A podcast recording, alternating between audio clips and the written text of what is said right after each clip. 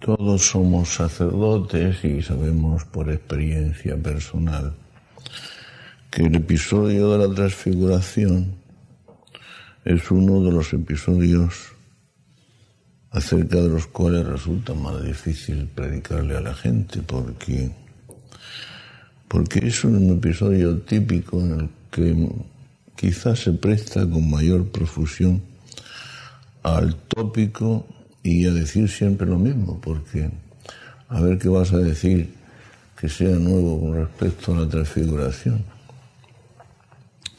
Esa emergencia de brillo, de transparencia de la naturaleza divina sobre la naturaleza humana en el Señor, o quizá, o quizá no era exactamente eso, quizá era la gloria misma de la naturaleza humana, debida a la naturaleza humana que en ese momento pues emergió o apareció ante los discípulos, etcétera, etcétera. Y ahí podemos ya pues, dedicarnos a ponderar las excelencias de la naturaleza divina, de la gloria de la naturaleza humana, de la magnificencia de la gloria del Señor, del asombro de los discípulos, etcétera, etcétera, etcétera.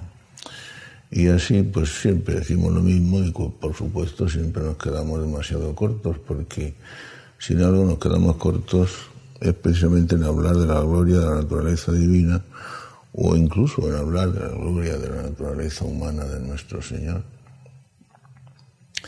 Lo que ocurre es que sabemos también que el Evangelio nunca hay que leerlo mm, demasiado a prisa. Hay que leerlo, hay que leerlo despacio, en profundidad y sobre todo en la capilla en la oración. Por eso, en el episodio de la transfiguración del Señor, quizá no haya que dar tantísima importancia a los hechos, a los momentos más relevantes o espectaculares, cuanto a los detalles eh, aparentemente anodinos, pero sin embargo muy significativos. Y hay en este episodio un detalle ah, muy significativo que pasa, como suele ocurrir, desapercibido.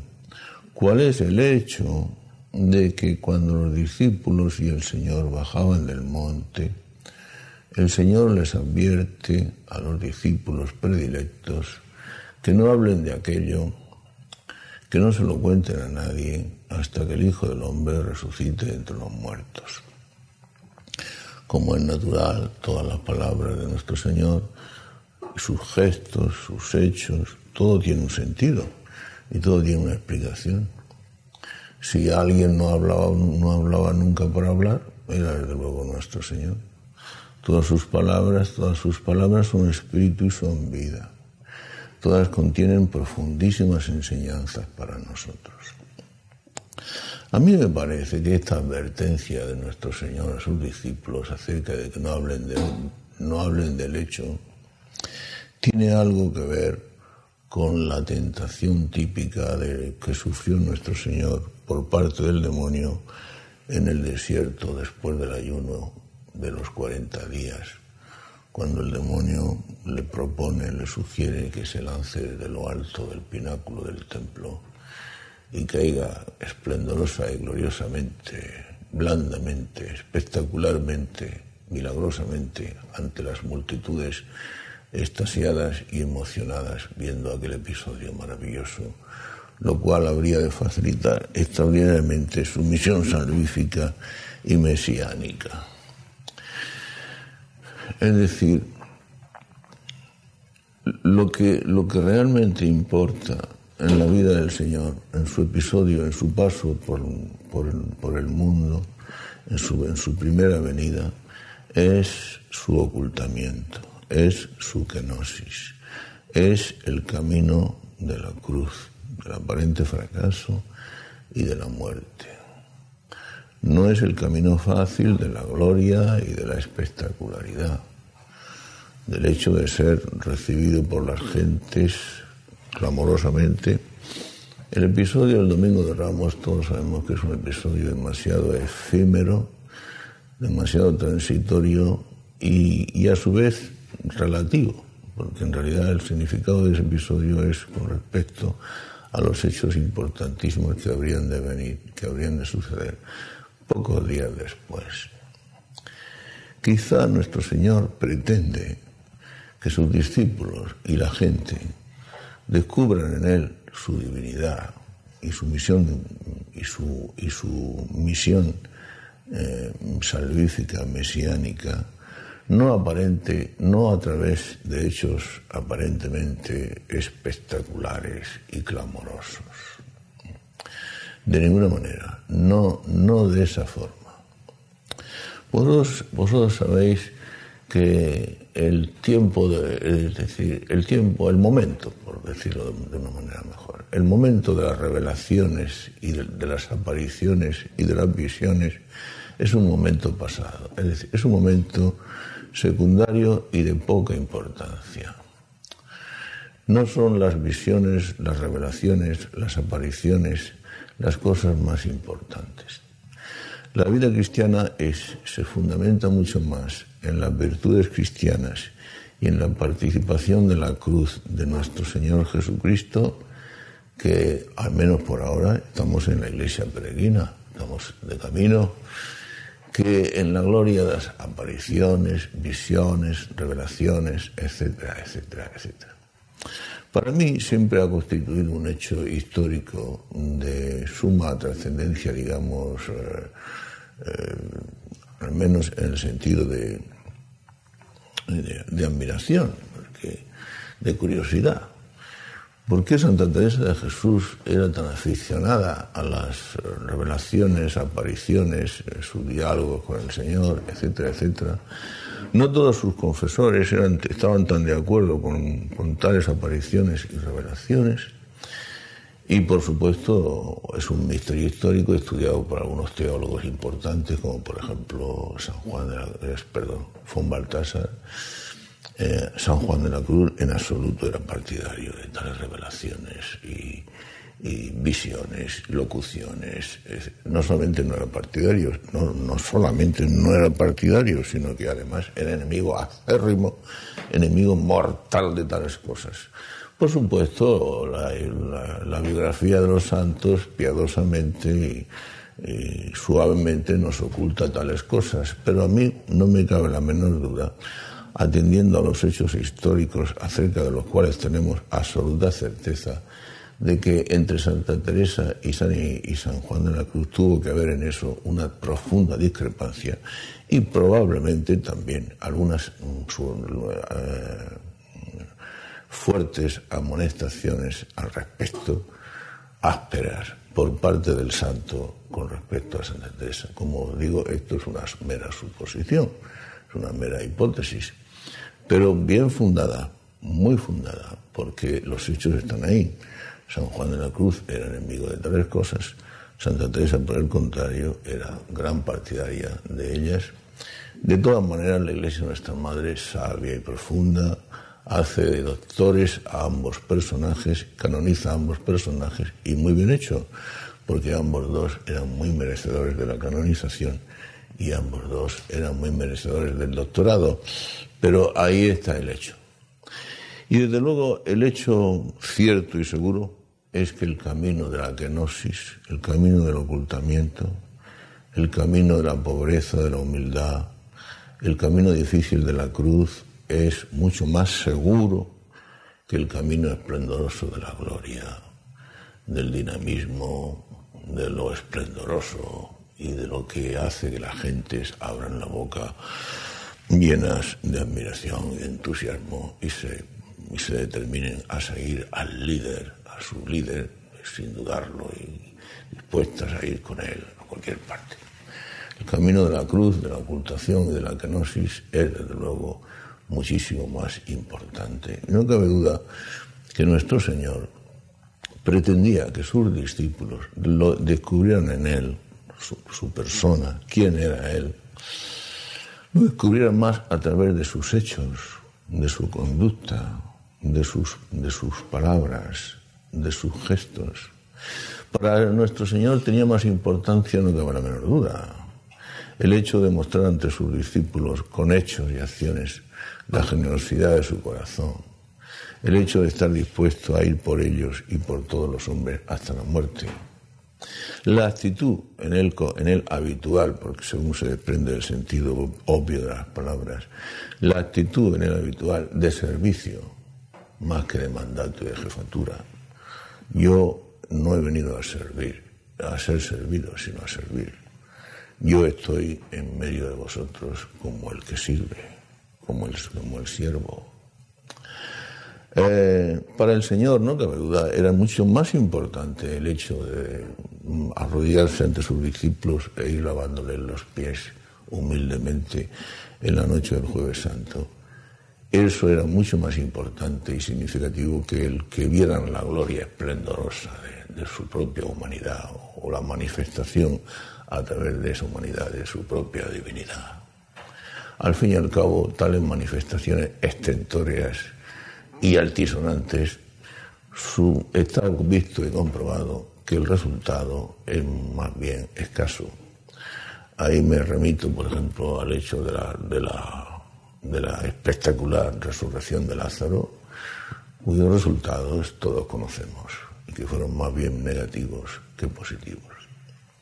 Esto para nosotros, hijos míos, queridísimos hermanos míos en el sacerdocio, tiene una importancia trascendental en el siguiente sentido que yo voy a, intentar, tratar de explicaros. Nuestra misión también ha de, ha de, realizarse, ha de llevarse a cabo a través de la kenosis. Una kenosis que en nosotros no es kenosis, sino que es la pura verdad, porque nuestro Señor tenía que ocultar muchas glorias, la gloria de su divinidad, la gloria de su humanidad y no sé cuántas glorias más, cualquiera sabe porque en él todo era gloria y glorioso. En cambio nosotros pocas glorias tenemos que ocultar. Y hemos de ir arrastrando nuestra naturaleza humana. Es curiosísimo, significativo y al mismo tiempo bello y maravilloso que, que nos veamos obligados a realizar una misión de vida estando nosotros mismos muertos. La frase no me la he inventado yo. La frase es de San Pablo. Vosotros estáis vivos, nosotros muertos. Vosotros sois ricos, nosotros pobres. Vosotros sois gloriosos, nosotros miserables. Y arrastramos nuestro propio hombre viejo, nuestro propio hombre de carne, ese hombre que constantemente tira de nosotros hacia abajo y es en medio de tales tribulaciones y de tales miserias, porque el sacerdote, como dice la carta a los hebreos, circunda tu ses infirmitate, él también está rodeado de miseria, inmerso en la miseria, es precisamente con eso, por eso y a través de eso, como tiene que desarrollar su misión de vida, su misión de gloria. Anunciarle la palabra a los demás, la vida a los demás, el Evangelio a los demás, anunciarle la gracia de Dios y la gloria de Dios y el camino del cielo cuando eres un hombre tan pobrecito y tan miserable como los demás. Qué bonito sería y qué fácil sería que nosotros, cuando les predicamos a los demás o nos dirigimos a ellos como sacerdotes, lo cual es en todos los momentos de nuestra vida, nos viéramos liberados del peso de nuestra propia miseria y sin embargo no es así. El peso de nuestra miseria nos, nos acompaña hasta el último momento de nuestra vida terrena. A alguien le parecerá que esto es demasiado cruel, y tal vez lo sea, pero sin embargo, me parece a mí, eh, tiene, tiene dos importantes explicaciones.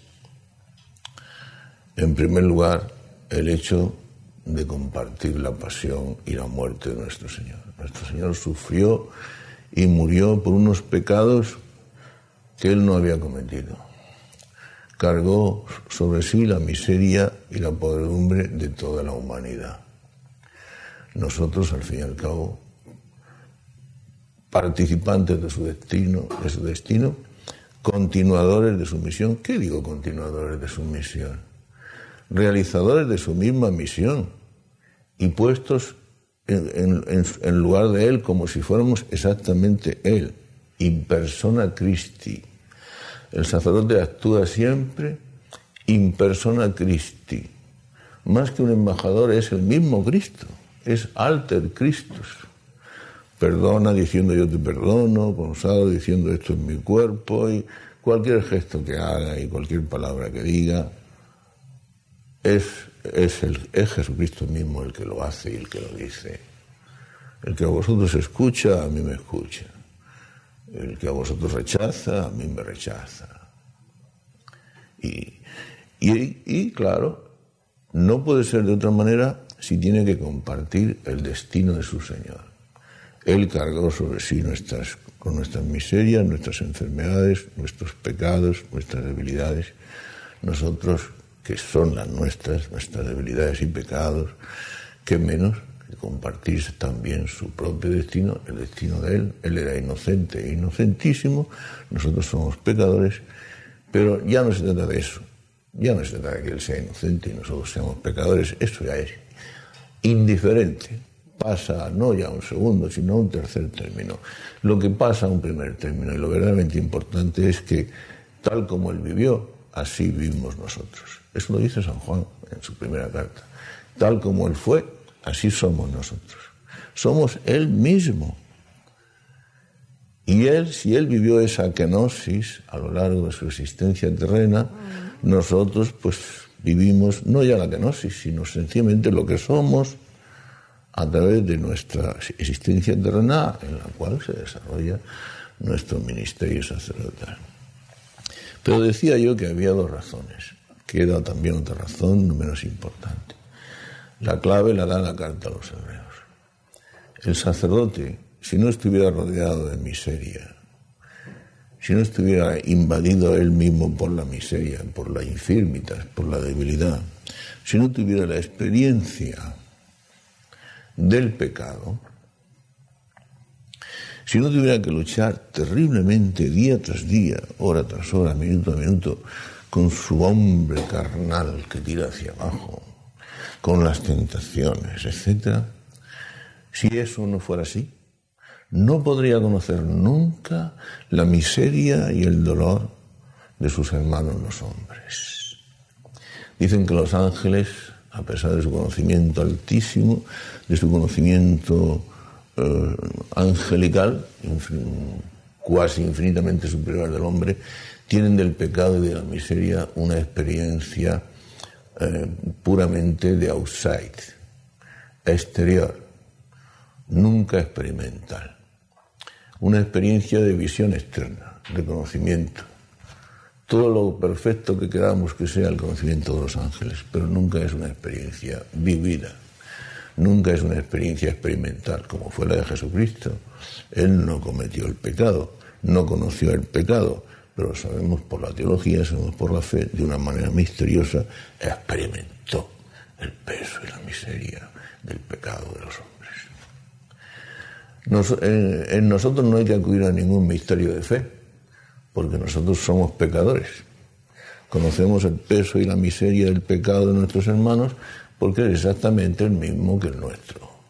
Nosotros también somos pecadores. Entonces podemos comprender a nuestros hermanos podemos ayudar a nuestros hermanos, podemos aliviar el sufrimiento de nuestros hermanos, podemos conocer mejor cuál es el camino para salir de esa miseria, podemos llevar a cabo con, mayor propiedad, si no sería fingido, aquello que decía San Pablo de flete cum flentibus gaudete cum gaudentibus. Eh, llorar con los que lloran y, y alegraos con los que se alegran. De otra manera, tal lloro, tal llanto o tal alegría serían fingidos. Podemos hacer verdad también aquello que decía San Pablo de que cada uno de vosotros lleve el peso de los demás. Y es llevando el peso de los demás como cumpliréis la ley de Cristo. Las palabras, como recordáis, son exactamente de apóstol, textuales. Que cada uno lleve sobre sí honra, el peso, las cargas de los demás y así cumpliréis la ley de Cristo. Y es así como llevaréis, realizaréis de verdad el mandato supremo y único de la caridad, del amor mutuo. De manera que si, tiene, si tenía importancia el que los discípulos no hablaran de ese hecho hasta que el Hijo del Hombre hubiera resucitado entre los muertos. Porque era más importante la humildad, era más importante mostrar la generosidad, era más importante el hecho de que el Señor se dejara acariciar por aquella mujer pública y pecadora, con gran escándalo de los bien pensantes, porque Él no había venido a buscar a los justos, sino a los pecadores. Era más importante que el Señor pues, pues llorara ante el sepulcro y el cuerpo corrupto de su amigo Lázaro.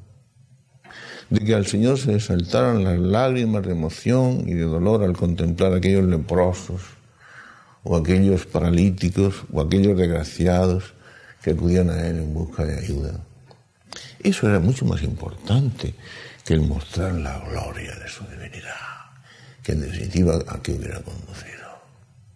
Si eres el Hijo de, Dios, lánzate desde lo más alto del templo, desde aquí arriba, caerás mansa y blandamente, espectacularmente, y las muchedumbres te mirarán entusiasmadas y embobadas y te seguirán sin a donde quiera que fueres. Pero no era por ahí porque era el camino de la cruz. Y, nosotros mismos nos sentimos mucho más cerca de Jesucristo, lo palpamos más, lo comprendemos mejor. Y nuestro corazón se siente más tierno y emocionado cuando lo vemos, por ejemplo, poner la mano encima de la cabeza del leproso, después de que toda la gente que rodeaban al Señor habían eh, huido horrorizadas por el temor del contagio. Y quedan los dos solos.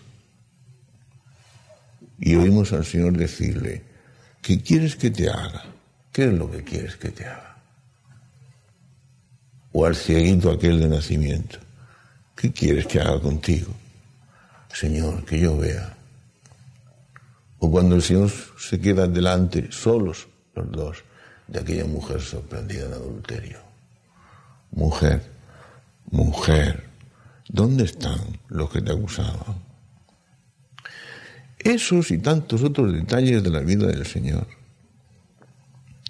nos hacen comprender su divinidad y la grandeza de su corazón humano mucho mejor que con aquella admiración bobalicona de San Pedro que se pone a balbucear y a tartamudear y a decir tonterías. Señor, qué bueno es estar aquí, hagamos tres tabernáculos, uno para ti, otro para Moisés, otro para Elías. Afortunadamente, para que no siga diciendo idioteces, la voz del cielo sonó como un trueno y lo interrumpió para que no siga hablando. Dice, dice el Evangelio que los discípulos se asustaron tremendamente al oír aquella voz. Nosotros nos sentimos mucho más cerca del Señor cuando lo vemos lavando los pies a sus discípulos y sobre todo, y sobre todo cuando lo vemos ante la prueba suprema del amor, cuando lo vemos en la cruz, porque nadie demuestra más amor que aquel que da la vida por sus discípulos. O cuando lo oímos desde la cruz y sentimos el escalofrío del estremecimiento, de la emoción, cuando lo oímos pedirle a su Padre a voz en grito, que no mire a sus verdugos, que no los tenga en cuenta porque no saben lo que se hace. Cuando lo vemos preocuparse por su madre y decirle, y decirle a San Juan que la tome, que la tome como suya, la tome como propia. Y sobre todo y por encima de todo. Y ahí sí que sentimos el escalofrío, el estremecimiento del pasmo, de la emoción, del susto y, de lo, lo ignoto y de lo desconocido, cuando oímos al Señor en la cruz gritar, Padre mío, ¿por qué me has abandonado? Porque nosotros a lo largo de nuestra vida, en nuestra kenosis, que no es tal kenosis porque es autenticidad, no tenemos nada que ocultar, sentimos el abandono de Dios, al menos el aparente abandono de Dios, la lejanía de Dios, y en cambio sentimos en nuestra propia carne el peso de nuestros propios pecados y nuestra miseria que nunca nos abandona, y nos sentimos cercanos a la decepción, no quisiera decir la palabra desesperación, Cuando tal cosa ocurra en nuestra vida, y ocurre y ocurrirá, siempre podemos acordarnos de que nunca, nunca experimentaremos el sentimiento de la angustia y, del abandono de Dios con tanta fuerza como lo experimentó nuestro Señor en la cruz. Y el hecho de que siendo Él quien era, aceptó eso, es mucho más significativo, mucho más epifánico, mostrativo y demostrativo que el que se nos hubiera aparecido entre los rayos gloriosos de su divinidad. Por otra parte, hijos míos, es para nosotros no ya importante, sino fundamental, que nos enamoremos de Jesucristo. De alguna manera hemos de percibir su gloria, su grandeza y su belleza para poder enamorarnos de Él, porque no le demos vueltas. No nos enamoramos sino de aquello que nos gusta. Nos enamoramos de lo bello. No nos enamoramos de lo feo. Nos enamoramos de lo hermoso, de lo realmente hermoso. Y si el amor que Dios espera de nosotros es un amor de locura, es un amor de caída de baba, eso quiere decir que hemos de descubrir en Jesucristo algo que realmente provoque tal locura y provoque tal caída de baba. De alguna manera, hemos de descubrir la belleza, la hermosura, la grandeza, todas las grandezas, todas las bellezas y todas las hermosuras imaginables y no imaginables en, en el Señor porque necesitamos amar y porque no podemos vivir sin amar y sin estar enamorados. Y todos sabemos por experiencia que cuando no estamos enamorados de Jesucristo, nos enamoramos de lo primero que pasa. Y a veces es de risa comprobar de, de qué nos enamoramos. Bien sea de personas, bien sea de cosas, de lo que sea es de risa comprobar cómo dejamos y, a qué dejamos que nuestro corazón se encamine. Y todo porque no estamos realmente enamorados de Jesucristo. Luego hemos de descubrir la gloria de su divinidad o la gloria de su humanidad, como queramos, es igual, para decirlo con palabras más sencillas. Hemos de descubrir lo maravilloso de Jesús, para enamorarnos de Él rendidamente y que nuestro corazón no se nos vaya acá o allá porque nuestro corazón, si no es capaz de percibir la belleza total, pues se va detrás de las bellezas parciales. Bellezas parciales que por ser tales, parciales, jamás nos pueden satisfacer. Y siempre seguiremos con la nostalgia de la belleza total. Pero, y aquí viene el detalle significativo del mandato a los apóstoles de que no hablen del asunto de esto, de esta cuestión, hasta que el Hijo del Hombre resucite entre los muertos, pero, hijos míos, esa grandeza y esa belleza extraordinaria de Jesucristo la descubrimos a través de la kenosis. No la vamos a descubrir jamás a través de una revelación, de una aparición, de una locución, no. La vamos a descubrir dejándonos llevar de la mano del Espíritu Santo y es el Espíritu Santo el que por vías súper extraordinarias y al mismo tiempo súper normales y ordinarias nos va a llevar, nos va a conducir hasta el conocimiento y el amor consiguiente de Jesucristo. El Espíritu Santo nos va a inspirar que seamos humildes, que seamos dóciles y obedientes, que no nos creamos más listos que nadie. Cuando pensemos que nuestros, nuestros planes no son comprendidos por, porque nuestro hermano mayor no, no es capaz de comprenderlos, pensemos que no es un, que no es algo que estamos sufriendo porque hay que sufrirlo, sino que es una gracia que Dios nos concede. Cuando luchemos, hijos míos, por purificar cada vez más nuestro corazón y por practicar cada vez más la pobreza. Cuando compartamos la cruz del Señor una y otra vez más con respecto al trato de nuestros hermanos. Ahora tengo que confesar y no tengo ganas de confesar.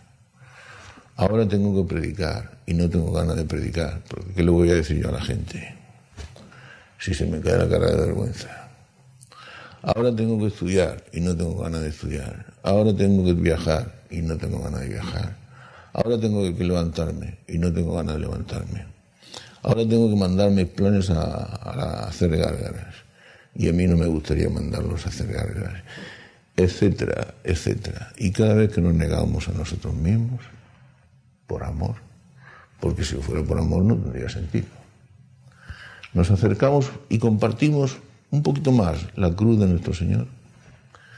Nos dejamos llevar con más docilidad de la mano del Espíritu Santo y a través del misterio de la fe, porque no pensemos que en este mundo vamos a, conocer a Jesucristo. Santa Teresa era Santa Teresa, pero no, no olvidemos lo que, lo que nos recuerda San Juan de la Cruz. En este mundo no vamos a conocer a Jesucristo si no es a través del misterio de la fe. A través de ese misterio y esa oscuridad de la fe, que cada vez se irán haciendo más luminosos y más patentes, porque si siempre fueran misterio y siempre fueran oscuridad, jamás nos enamoraríamos de nada. El hombre se enamora de lo que percibe.